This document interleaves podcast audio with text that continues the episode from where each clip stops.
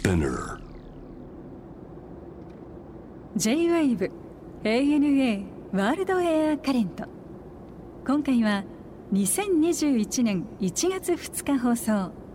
フランス出身の落語パフォーマーシリル・コピーニさんに伺った落語にまつわる旅の思い出話お楽しみください。お久しぶりです。お久しぶりでございます。言っていいんですか？それは。いいよ全然。何年ぶりですかね？6年ぶりですよ。6年か。いや会った時にえどっかで会ったぞ。どこだっけ？でもさこの番組に来たいや違うな。どっかで話をしてるな会ってるな。どこだっけ？と思ったら、僕が、まあ、プロデュースというかねしてたうちのレーベルでフランス人の歌手を、まあ、こう一緒にツアー回ってる時に通訳通してる。訳ではいお世話になってたそうなんだ。私も博士さんのおかげでその時期には食ってましたよ。いやいやいやいやいや。いやねずっとだから一緒に行っていろいろ通訳お願いしてたと。ね。うん、でも今日はそのアモリの話じゃなくてシリルの話で今日いろいろ旅の話やしたいな。っと6年ぐらい待ってましたよありがとうございます。すいませんすいません。そもそもでも日本も長いんでしょ、日本長いですね。もう97年ですから20年以上ですよ。来たのが。そうですか。ー。でもこそんなに長くいるっていう気持ちあったんですか？いやありましたよ。実はね私ねあの日本語を勉強し始めたのが今からおよそ30年前の話なんですね、うんふるさとのニースなんですけど南フランスの、はい。高校時代に勉強し始めて、で次から次へなんかつながったんですね、高校卒業して日本語の専門大学パリでは入って、はい。その後パリにいたので次はじゃあ日本で留学してそうか。なんかこう全部つながってるんですよ。だからある日やっぱりこうここまで日本語を勉強するのであれば住むしかないなっていう気持ちがあったんですね。じゃあもうそれも若い頃から思ってた、日本思っにてましたそもそもでも日本語を勉強しようと思うきっかけっていうか日本 日本に興味を持つのは何だろう。いまだにねよくわからないんですけれども、なんか今の若い子って言えばやっぱり漫画とか、はいはい。そういうコスプレとかちょっとポップカルチャーとかに興味があって日本語を勉強してる子が多いんですけど僕の時代には武道とかねなんか空手とか合気道とか、はいはいはい。流行ってたもんなんで私もずっと柔道やってたんですよ子供の頃に。ほど。これには少し影響があったんじゃないかなといまだに思いますけどね。あでもその柔道とかさそれそれこそあの空手とかって割と、まあ、ロンドンに住んで僕も13年かな14年かな、そんな感じで。みんなやるじゃないちっちゃい時。浸透してますよねしてる、うん。あのうちの息子もちっちゃい時やってたもん空手。あそうですか、いややっぱり今ねなんか流行ってるっていう。あとある意味ちょっと日本語もこう覚えてるんですよね、あの「はじめ」「待って」そうそういう言葉がこう浸透してますよね多分。そうそうそうそうそう、うちの息子の空手の先生は必ず「123」って言うんですよ。3, 3が言えなくて「損」っていうのがいつもねそれをうちの息子はちっちゃく真似してたなよくな。それを思い出したな今、うん。ねえ。あそうじゃあそんなきっかけで日本に興味を持ちそうですよね。そして日本語を勉強して。そうですよ。あとまあふるさとのニースっていうのはねなかなかその、なんでしょうか仕事の機会としては、まあ観光産業が非常にそうだね。ね強いんですけれどもあんまりそういうのも興味がなくって、なんかちょっと変わったことをしたいなっていう気持ちでたまたま日本語と出会ったっていうのもあるかなと思いますね。すごいね。でもこんな離れたところでさ不思議なもんです。だから当時の日本人の先生だったんですけれども、その先生もいたからこそ自分も今いるってことでしょ、そうだね。ななんかとんでもない野郎だったらもうなんかそれがね日本語興味ねそうだねみたいな。そうなっちゃうもんな。なってたら、だからなんか不思議なもんですよね。だね。えニースのことちょっと教えてよ。ニースっていうのは、まあ、僕らの人はもうまさしく観光バカンスに行くところ、うんリゾート地じゃない、お客さんからとは別にの視点から見るとどういう街ですか？そのリアルなニースは。ごく普通の地方都市ですよ。博士さんもあれでしょ？ロンドンからもうたった2時間で飛べるから、そうですね。多分何回も遊びに行ったことあるかと思うんですけれども、ニースっていうのはまずはね位置がいいんですよ。あのモナコとかカンヌとかのど真ん中なんでそうね。なんかニースを拠点すればいろんなところ行ける。なるほど。っていうのは便利、で海もあれば山もあるし、スキー場とかねもういろいろ車で1時間ぐらい行ける、まあ、そういったこう観光チックな部分もあれば、普通の人は要はそのニースの市民たちはなんだもう普通普通ですよ。だからあんまり変わらまあ天気がいいぐらいかな。あそうか。あパリよりはね全然もう恵まれてます、ね、あとまあフランスとパリが離れると一気にこう田舎っぽくなるじゃない。なんかこうめちゃ田舎ですね そうだよね。でやっぱり東京ももちろんそうだよ。出ればさ、でも日本って割となんか大きな都市が多いでしょ、ん。だ全部似てますからね。似てるよね、でもパリ離れるといきなりこうさ山海なんかこうねとっても田舎になる自然がたくさんっていうか。えーそれでそのら落語をやることになるじゃないですか。そうですね。これ何ななんでですか？ななんなのそれ？要は15歳ぐらいに日本語を勉強し始めるでしょ？ニースで。ほんでパリの専門大学行くでしょ、はい。ほんで東京に車日本に来る、はい。で日本で仕事をする、はい。もうちょっとしたら落語はどこで出会ったんですか？いや落語は学生の頃です。ああそうパリでじゃもうパリの頃。でもそれもね90年代の頭だから、うん。ネットもないでしょ？そうね。ほんでフランス語の資料もほぼないし、ね。結局何なんやろうなっていうなんかモヤモヤした気持ちであ落語は何でしょうなみたいなことなんですけどそれ90年代の頭で結局東京で初めて見たんですよ2001年にはい。上京した頃、はい。だから出会いと実際に見るのとん。すごい時間かかってて、うんあこれなんか楽しそうだなやりたいなっていう なんかこう火火をつけたっていうか。いやでもさ、ん。日本人にとってもやっぱり落語はまあ古典、まあ、このもちろん新作もありますけれども、まあ、古典の世界とかは、まあ、言ってみれば歌舞伎とか能とかと同じくやっぱりちょっと古い文化だし今の若者がそのまますぐ飛びつくようなもんじゃないじゃない。そんなことないと思います。で いやいや、っていうのが、確かに古典の文化なんですけれども、今のメディアとかでもなんかこう普通にリニューアルされてるんじゃないですか,、まあ確かにそうね。漫画とかアニメとかね。ちょっと若手イケメン話し家さんとかもいろいろあるんじゃないですか、ね。なんかその意味ではもう昔の文化なのに今でも生き生きしてるっていう、まあ確かにそうだな。でこれは素晴らしいなと思うんですけれども、あのやっぱ自分にとってはその何でしょうこう流れとかいろいろあった上で日本語の勉強はこれからどうしようかなっていうい一生勉強するんじゃないですか日本語って。日本人じゃないんだから。いくら喋ってても分かっててもっていうのがあっても、ね。落語って楽しそうじゃないですか。だから落語すればもう盛り上がるし自分にとっても日本語の勉強の延長みたいな感じにもなるんですよね。そうね。うん、考え方とか、どういうふうに、あのー発言するかとかこうはい。順番とかいろいろ考えたりするじゃないですか、はい。でそこにこうインパクトつけたいとかみたいな。そうね。いう日常会話とかでも今でも使ってますよ。今こう喋り方は。落語のおかげですよみたいなのがあるんですよ。落語の特殊な面っていうか、ん。ポイントっていうのはやっぱり一人演劇じゃないですか。そうですね、そう。だから同じ声色なのに男も演じれば女も演じれば、おじいちゃんも演じればお化けも演じれば子供も動物演じればとかもね。全てでしょ、うん。全てでそれをまあ行ったり来たりするわけじゃないですか。ね。これ特殊だよね世界的に見ても。そそこが面白い。そこが面白い。で世界中にはそういうストーリーテリングの文化ねあちこちにはあるんですけれあるよね。あとスタンダップコメディもあるよね。でも落語はスタンダップコメまあシットダウンコメディ。実弾かでもありながら あのーでもないんですよ、ね。今おっしゃったように一人の演者が全ての役を果たさないといけないので、そうあれアクティングだからね。そうアクチン完全に、だからねこれもねフランス語で伝えるっていうのは非常になんか難しいんですよね、うん。だからその落語とは何ですかみたいな感じで言われると、ん。なんだろうかこう芝居ストーリーテリングみたいな感じしないと、ん。ただのストーリー向こうのストーリーテリング海外のはまあ立ってるっていうのもそうですけれども、うん語りが多いんですよ。なんか語り部っていうでしょ？そうなんかちょっと硬い言葉なんですけれども、ええええ演じたりとか全くしないんですよね。そうね。ただこう伝えるみたいな。でもストーリーテリングの文化ってフランス特に大きいじゃない。フランスもだってそうです。フレンチの映画なんてさ大体初めのさ5分ぐらいずっと喋ってるでしょ。それフランス人が喋り好きだから。大好きだよね。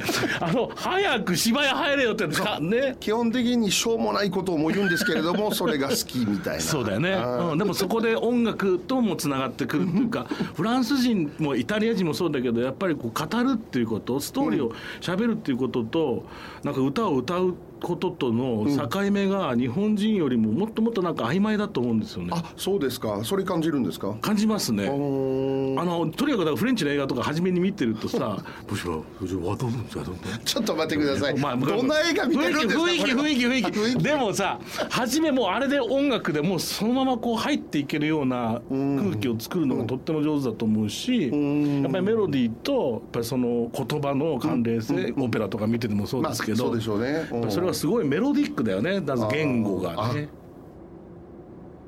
一番初めに見せられたっていうかファンになった好きになった落語家っていうのは誰なんですか？紫尺さん。紫尺、うん。桂紫尺、うん。髪型いっちゃったんだ。そうです。髪型って分かりやすいじゃないですか、どっちかっていうと。そうね。あのー江戸落語ももちろん素晴らしいなんですけれどもうん。もともとはほら座敷で生まれたので、うん。うん地味っちゃ地味ですよね。まあ、お上方落語ってもともとは、まあ、神社とか、ね。えー街角で生まれたもんなんですから、うるさいじゃないですか。そうですこう剣台があってパーンと叩いて。とかする、ん。多分、まあ、今はそのあれでしょこう場面転換とか、こう話のリズムとかで使うんですけど、当時はやっぱりもう街の真ん中にいるからこう人がい。っぱいいるし、こう寄っていかないと話が始まらないじゃないですか。ア。テンションだよね。結構ね私これ個人な意見っていうか、うん上方落語の師匠方が江戸落語の師匠方よりはやっぱこううるさい、いい意味でのうるさいね。多分 DNA に刻んでると思うんですよこれは。大阪っていうかなんかそのそうです。上方やりたいんだったらもううるさくやろうっていうかオーバーにやろうっていうそうあのね僕ほら大阪人だから。でしょ？だから大阪人は、いだから言うんだよそれ。や基本基本基本的にやっぱり商売人なわけ。そうそう。商人だからそのやっぱりなんていうの？ああ会った瞬間に儲かってまっかぼちぼちでんなっていう挨拶がまかり通るように、全てやっぱりこうジェニ儲けっていう そそこでつながっててそう。そこのこのソーシャルが社会性がすごいからそう。だからそのね、外国人から見た初めて落語を見たら、ね、さっき言ったようにこう正座になって、はい。なかなかアクションもないし、はい。デコレーションっていうかセットもない何もないからね。全部想像力を使ってこうただセンスと手ぬぐいでみたいな、それを見るとやっぱりオーバーリアクションする上方落語の方の方が入りやすいっていうか覚えやすいんですよね。なるほど。その中でもやっぱ紫尺天才だったからね、天才ですよあの方は。素晴らしい。ああのー理屈じゃないところまで超越してるよね。そうなんですよ。であのーまあ僕もいろんなところであの落語やらせてもらってるんですけれども今あのシジャックさんの息子さんが、ん。落語家やってるんですよ。大阪のねあの雑魚場師匠のところに入門して一緒に一回共演したことがあるんですよ。もうもうねもう泣きそうだったよね。嬉しくて。すごい嬉しかったあれは。本当。に。えそのお父ちゃんの雰囲気に継いでるわけ彼は。あの楽屋ではもう地味な方なんですけど、やっぱり講座に上がったらすごいんですよ、うん。あそう。あお父さんの DNA だなっていうあそうです。かみたいな。なんかすぐ行っちゃうやみたいな。しかも大阪だったからねもう余計に。お客さんもそれも期待されてるから、いやー楽しかったね。あそうですか。いや落語僕も大好きだからあれだけどやっぱ上方落語のそのオーバーリアクションもそうだしやっぱりそのテンポ感が速いし、うん、うん。ね。それこそ方言につながってるんじゃつなですかそう。だからもう、ん。いやいつも言うんだけど大阪弁とイタリア語とかってすっごい似てるでしょすっごい似てるよね。確かに。あの大体さバカンス行って例えばビーチ、ね全然た例えばだからモルディブ行くとするじゃない、ね、ゆっくりこうビーチでこう寝て寝そばってるするじゃん、そうさ団体でさものすごいうるさい、だから10人ぐらいわー喋ってるのが来たらまあイタリア人か大阪人どっちかな。どっちかな どっちかだよね。確かに。あら大変なことだって。絶対なんか意味のないこととかでもずっと話してるのが多いんだよね。そうだしあとこうなんかいいい意味でぶつかるっていうかあの、人と？そうそうそう。だからさっきおっしゃったその商売商人の町なんですけども、海外ではやっぱりいろいろまあ海外にも住んでらっしゃるから分かると思うんですけども、いろんな意味でぶつからないと自分のこう居場所がないじゃないですか。商売を成功している海外の日本人はほとんど大阪人なんだとですよね。思うあのね他には結構珍しいですよねいややっぱり東京ってこんなにもたくさんのいろんな地域からね、いろん地方からさ集まってるのにもかかわらず、やっぱりすごく人見知りするじゃない。そうですね。いい意味でも悪い意味でも逆に言ったら言わなくても分かってよっていうのが東京の文化のもう最たるもんだと思うんだけど、そうですね。大阪人はとにかくそのコミュニケートの仕方がダイレクトだよね。ね。そこがね外国人には分かりやすいっちゃそうなんだよね。うん分かりやすいんだろうねなんか海外からで言うとねほら日本人はダイレクトじゃないというイメージも強いじゃないですか、はいはい。そうすると結構大阪に初めてやってきたら結構驚くよ、そうねみんなねこれで 似てるって。今まで聞いた話と全違ううじゃんやんみたいなそうそのそれはそうと思ううんね多分ね。でも。それは多分大阪の人とあるいはヨーロッパの人たちのちょっと似たところかもしれない、うん言えますねそれは、まずあはい。ね、まあ好きになって自分見たその後弟子入りするわけだじゃん。あそこね私そね弟子入りしてないのよ。どういうこと？僕ね独学。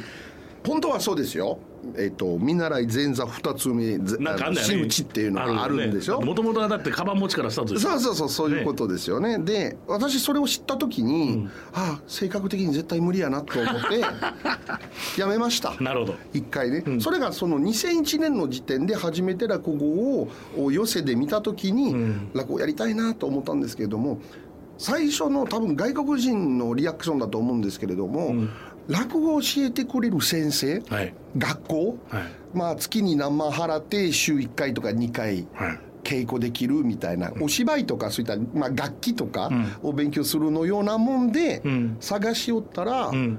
そうじゃないんだと。そうだね。師匠のところに弟子しなさいと。でもうほんでこ住み込みみたいなのあったですよね。うまあ弟子入りっていうよりも奴隷でしょ？そうだね。ん、それを知った時はもう絶対無理無理無理無理もうなんかもう爆発するっていうか、もうね事件が起きるだろうと思ったら やめたんですよ、はい。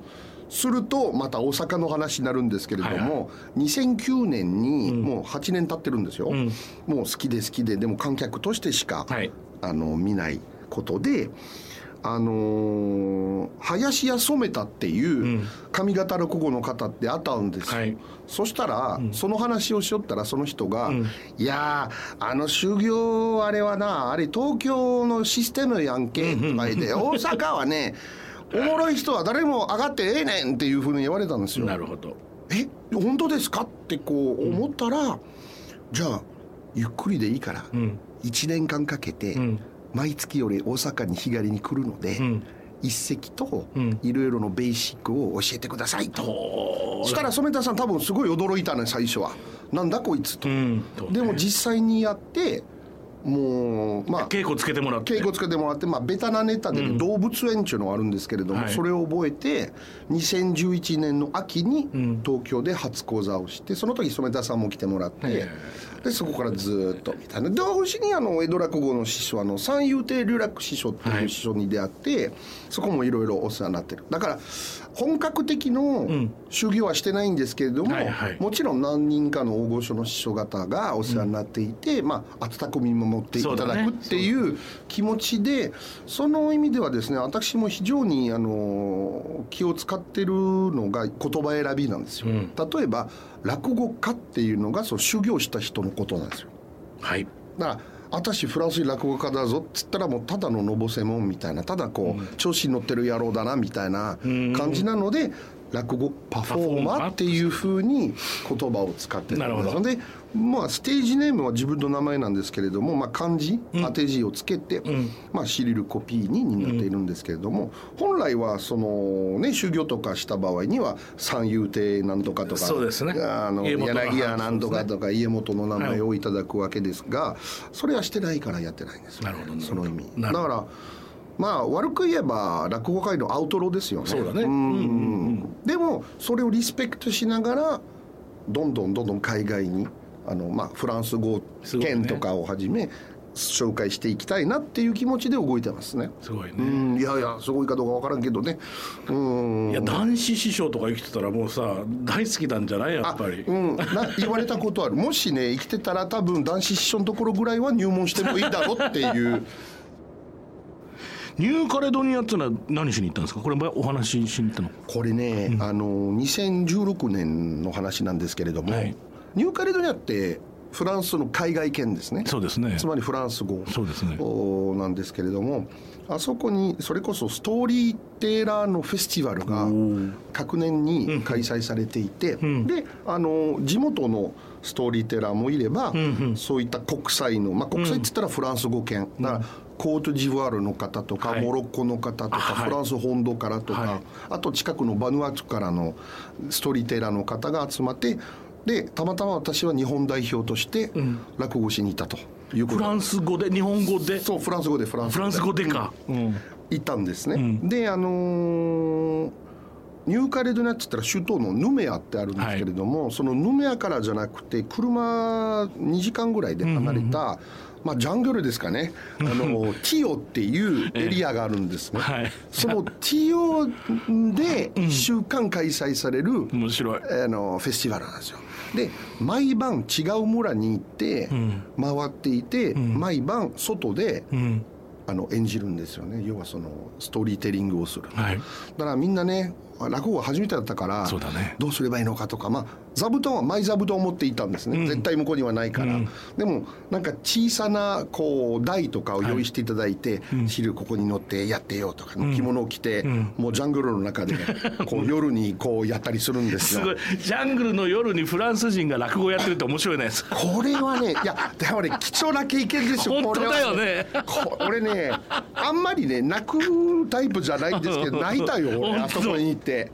すごかったよ。だってこれはいくらね大御所の日本人の師匠が絶対経験できない経験だったんですこれは。ねさすがに字幕とかつけられないですよねね。これってだから絶対フランス語でやらないといかんっていう意味で面白い。めちゃくちゃ感動しましたね。あと学年だから、うん。次は18年の開催だったんですけども、その時はあの女性のストーリーテラーだけっていうことで、じゃあ資料ちょっと休みだぞと、はい。はいじゃあ次は20年なんですけれども、まあ当然行けなくって、そうね。だから次は22年、ん。もうすでに決まってるっていうことなんで、もうこれから楽しみっていうことですそうよね。か。面白いね。うん。ねフランス語でやる時とその日本語でやる時っていうのはどういうところに注意をする？自分で全部翻訳されるわけでしょ？翻訳しますしあと、まあ、工夫したりとか。でもどんなことされます？でも例えばあの六六尾っていう話ありますよね、まあ、要は首が長くなるっていう話なんであのオチは私家に帰れるのかなってねお前帰れるよお母さんがね首を長くして待ってるんだぞと。えー、家にも帰れねえみたいな感じになる、でその首を長くして待つっていう独特の日本語のそうだよ言い回しじゃないでねすか。そうだね。そのたまらなくて待つっていう言い方もちろんフランスにはあるんですけれどもその首にまつわる話はないのであの首が関わっている違う言い回しをすると。でまあ英語っていうか普通にも言う首ったけっていう言い回しあるでしょ、はいはい。そこにこうリプレイスをする。おーなるほどなるほど。例えば、だから帰ってもいいかな彼女のところも帰ってきたらもうどうせ彼女首ったけだから。嫌だみたいな。そういうオチがあればこう言葉によって変わる。ごい。いろいろ工夫しないといけない。本当の意味での親善大使やってるねまあねそれ言ってあげて政府に。いや本当にさ思わない？そういうことだと、まあまあまあそういうところで現場での文化的なやり取りっていうことがどれだけ大きな意味を持つかっていうのは。でもねしたくなるっていうか私もさっき申し上げたように日本20年以上前からいるんですよ、はい。で結局仕事としてはずっとフランスの文化を日本で紹介する仕事をやってきたので、このままでいいのかっていう思う年齢になった時は、せっかく日本にいるからやっぱそれ逆するべきだ。だ全ての文化を紹介できないんですけれども、落語があったんだなみたいな。そうだね。もうありがたいね本当に。やっぱり輸入するだけだとねダメだ。輸おもろくないねそうですね、うん。だから本当にそれが行ったり来たりすることによってまた次の文化が生まれていくわけだからね。ね、よく言うでしょ？あの国際文化交流とか。だ交流をちゃんとしないといけない。そういうことだ。そういうこと。本当まさしくそうだね。さて最後にもうこれはもうあのゲストの皆さんに必ず伺ってるんですが、シリルさんにとっての旅、うん。一体何ですか？あーいろんな旅がありますよ、音楽の旅とか、食の旅とか、人生の旅とか、人生こそ旅なんですよね。ね。記憶の旅とかいろいろ。そういった意味でから考えてみると、旅っていうのは経験って言えるんじゃないかなと思います。でまたい同じとこ行っても2回目行って3回目とは違うもんね。なぜならその前にね自分がどんどんどん変わっていってるからね。自分がね。落語と一緒ですよ。そうだな。同じネタやってもな。おっしゃる通りです。そうだな。楽しかった。ありがとうございました。